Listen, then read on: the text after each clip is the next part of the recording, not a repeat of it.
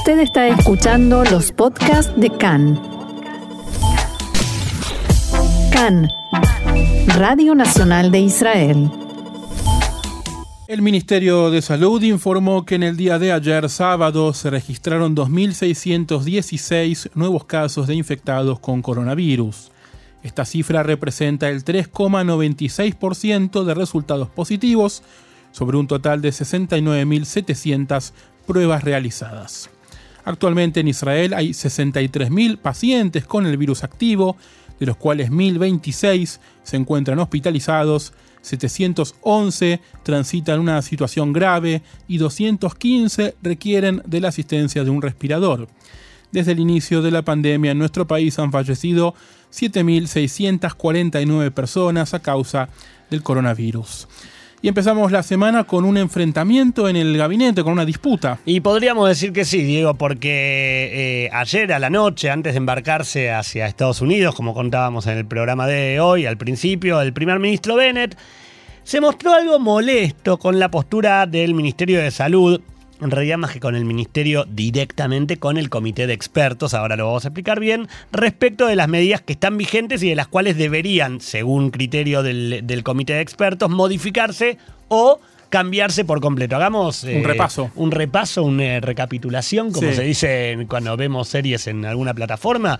Recordemos que a finales de la semana pasada, el comité de expertos de la lucha en la lucha contra el coronavirus entre los que se encontraban, digo, no es un comité que, eh, eh, en el que participan personas desconocidas. Estaban en la reunión el profesor Nachmanash, todos sabemos, director general del ministerio, el profesor Rambalitzer, presidiendo el comité de expertos, la doctora Sharon Elroy Price y el profesor Salman Sarka, eh, actual coordinador de lucha contra el coronavirus. Digo, pesos pesados en la lucha contra la pandemia aquí en Israel y elaboraron un informe de situación, llamémoslo de esta manera, según el cual muchas de las restricciones que hoy están vigentes deberían modificarse o incluso intensificarse.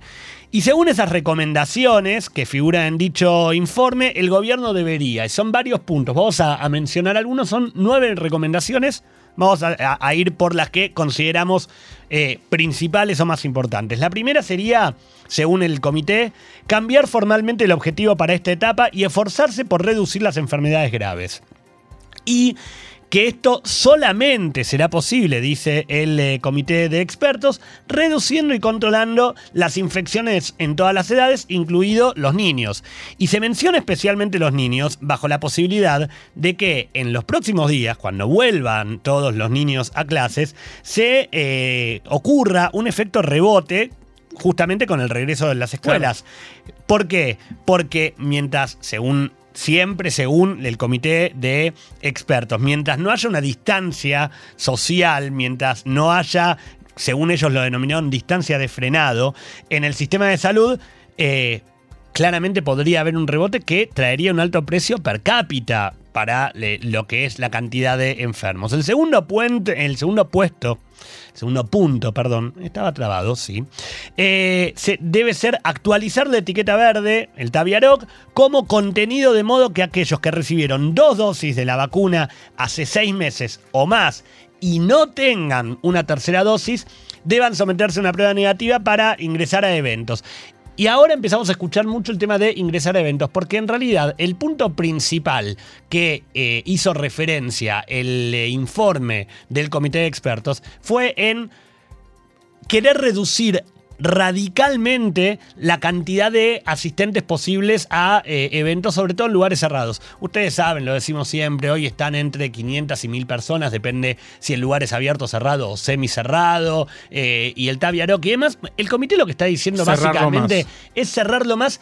De alguna manera, a ver, no lo dicen con palabras textuales, pero de alguna manera, y esto fue lo que interpretó, y por eso las declaraciones de Bennett ayer anoche, que el comité de expertos pretendería encaminarse hacia algún tipo de cierre, a una restricción mucho más violenta, por llamarlo de alguna manera, que lo que está ocurriendo ahora, porque lo que están diciendo es que eh, hasta ahora el gobierno vino eh, tomando como medida de referencia los casos graves, no dándole importancia o eh, no recurriendo a un cierre, aún en momentos en los cuales durante estos últimos cuatro meses tuvimos casi o más de 10.000 infectados en, en- en picos por día. Sí.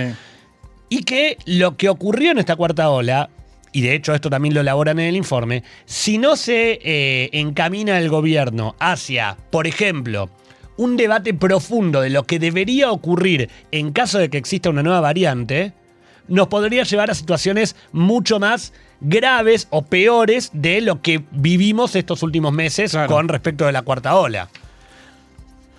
Y ahí aparece lo que podríamos denominar, denominar como el punto que parece haber molestado a Bennett, ¿verdad? Exactamente, porque es lo que decíamos recién. Justamente en este párrafo de recomendación, los, ex- los expertos hablan de restaurar el equilibrio entre el, bien de la economía y reducir la eh, posibilidad de pagar compensaciones a empresas y a la salud públicas. Ahí es donde el, ministerio a- pide por una restricción mucho más fuerte. Además, de hecho, también dicen trabajar para reducir los contagios graves que a nuestro juicio se ha desplazado excesivamente hacia el bien de la economía. Entonces ahí ya se mete en una discusión y ahí es donde Bennett dice, no señores, Israel debe seguir abierto. Claro. Porque empieza, de alguna manera, algo que también es cierto, Diego, no se dio en estos meses.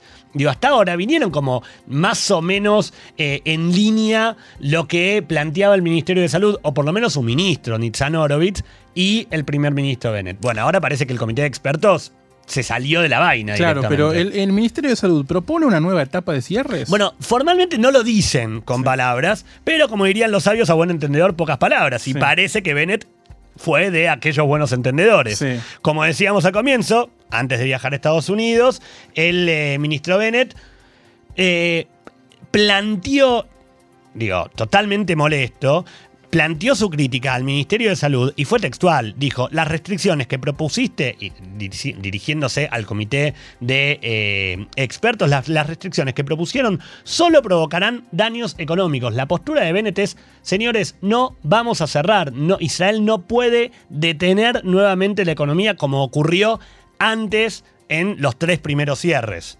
Ahora, hay un quiebre en el gabinete porque hasta ahora hay- había cierta concordancia entre el titular de salud Nitzan Horowitz y el primer ministro. Parecía estar todo bastante en buenos términos. Bueno, justamente todavía no podemos hablar de quiebre y sobre- no podemos hablar de quiebre ¿por qué? Porque en definitiva Horowitz no estuvo en la reunión. Mm. No participó directamente de la reunión.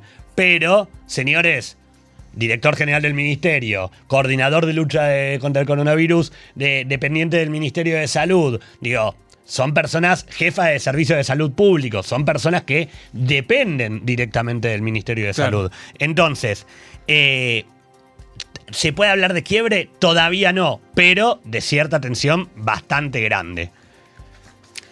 Una noticia que se conoció en las últimas horas cuenta que tomando en cuenta las restricciones y más allá de la cantidad de personas habilitadas para reuniones en lugares cerrados, uno de los sitios que no pide un Tab Yarok a sus asistentes es ni más ni menos que la Knesset. Bueno, esta fue una noticia que nos sorprendió bastante Sí. a todos, ¿no es cierto? Porque efectivamente eh, ocurrió en las últimas horas y es algo que puede derivar en un escándalo. La directora de la oficina de la parlamentaria Ruth Wasserman Landa, eh, integrante de Cajón Laván, señaló en una publicación de Facebook que recién hace una semana en la Knesset comenzaron a pedir el Tabi Arok a todos los empleados. No estamos hablando solamente de los parlamentarios, estamos hablando también, o por lo menos habla la directora de la oficina de Wasserman Landa, de también de todos los empleados. Y recalcó que hasta ahora entrar al Parlamento ha sido algo cito textual, de circulación casi libre, sin requerir ni el Taviarog ni el resultado negativo de una prueba PCR o, rápida, y que lo más simbólico o anecdótico es que siempre, según lo expresado por la directora de la oficina de Wasserman, no solamente no le pidieron nada para ingresar a la Knesset, sino que tampoco se lo pidieron para ingresar a las audiencias o debates de la Comisión de Lucha contra el Coronavirus. Bueno. O sea, señores, por favor, un poco de cordura, ¿no es cierto? Digo, es la discusión que teníamos fuera de micrófono, si a un parlamentario se le puede o no pedir esto, pero en definitiva, como decía en declaraciones Ash hoy, y nos estamos quedando sin tiempo, Diego, es un poco de mal ejemplo que no se pida justamente lo que se le está pidiendo al resto de la población para combatir una pandemia. La verdad, la verdad hay, un, hay un dicho que queda perfecto con esto y es lamentable que tengamos que usarlo en casa de herrero cuchillo de palo.